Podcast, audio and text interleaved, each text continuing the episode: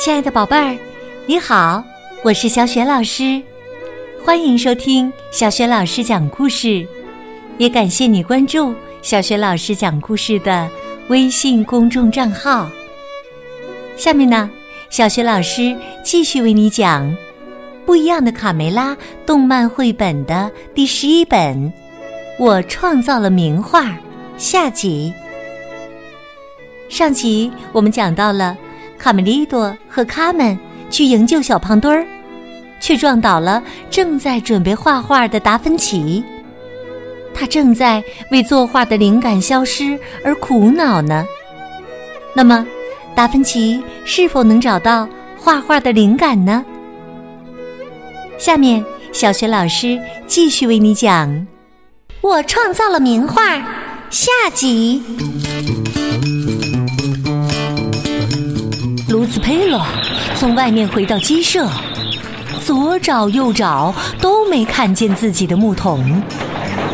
他把大嗓门、小刺头和豆豆妹叫来询问：“甭想跟我耍滑头！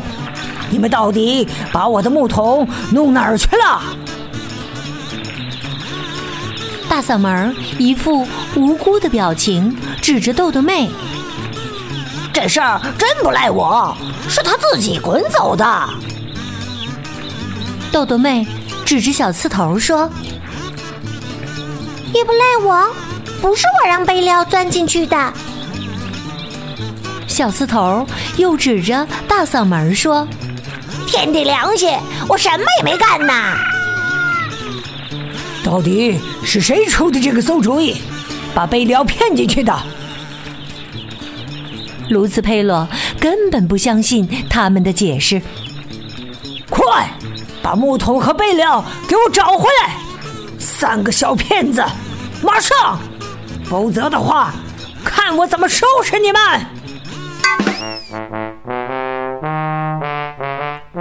这边，达芬奇神情沮丧的坐在草地上。卡梅利多和卡门也想不到。该怎么帮助画家找到灵感？唉，再过几天呐，就是王后的加冕典礼了。我到底是画幅风景啊，还是画幅人像啊？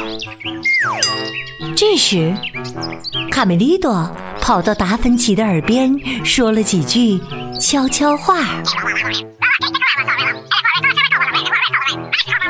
哦妈妈咪呀，你说的真对呀，卡梅利多，这正是我想要的微笑，完美的微笑。千万别动，卡门，别动。达芬奇迅速的支起画架，画了起来。千万不要动啊，保持这个姿势，太完美了，卡门。你真是位伟大的女性啊！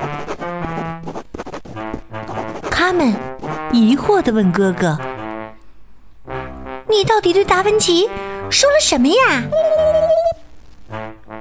达芬奇说：“卡门，你独一无二的微笑将会名垂青史，我敢保证，你创造了名画啊！”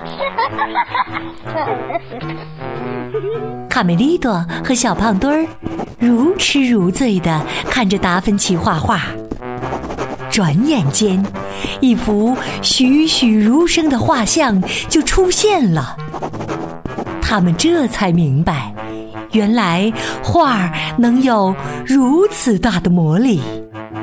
嘿，完成了！达芬奇兴奋地把画展示给他们看。哇，这真的是我吗？他们简直不敢相信。卡门，你帮我找到了灵感。为了感谢你，想要什么都可以。完美的女士。他们说：“我想快点飞回家，能把你的帐篷布借我用一下吗？我也有个发明灵感。”大伙儿修复了佩洛的木桶。达芬奇驾驶着他的扑翼飞机，吊着木桶飞了起来。大嗓门他们三个刚好跑到小河边，天哪！快看，外星机把他们都掳走了！快逃吧！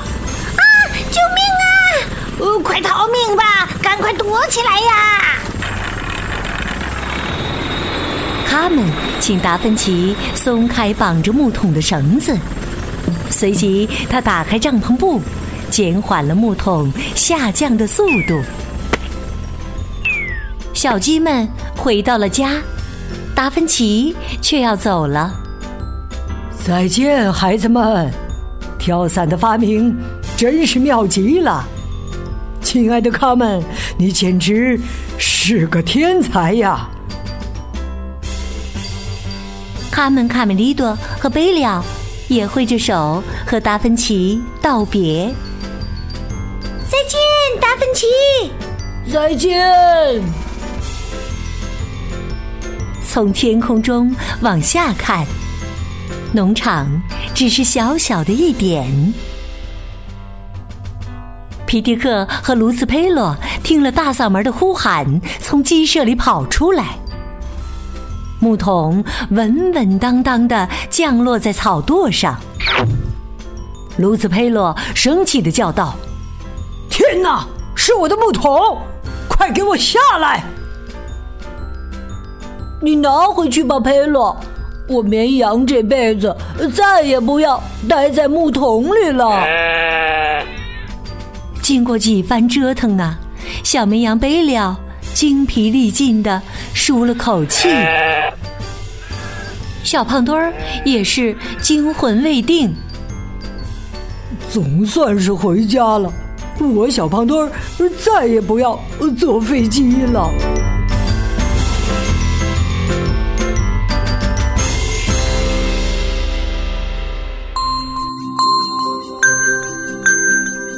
亲爱的宝贝儿，刚刚啊，你听到的是小学老师为你讲的绘本故事《不一样的卡梅拉》动漫绘本的第十一本《我创造了名画》。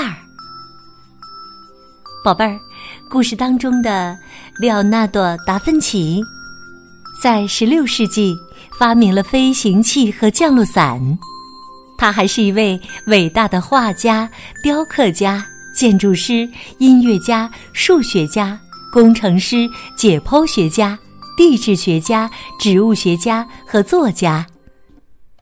达芬奇无穷的好奇与创意，使他成为文艺复兴时期的代表人物，和米开朗基罗和拉斐尔并称文艺复兴艺术三杰。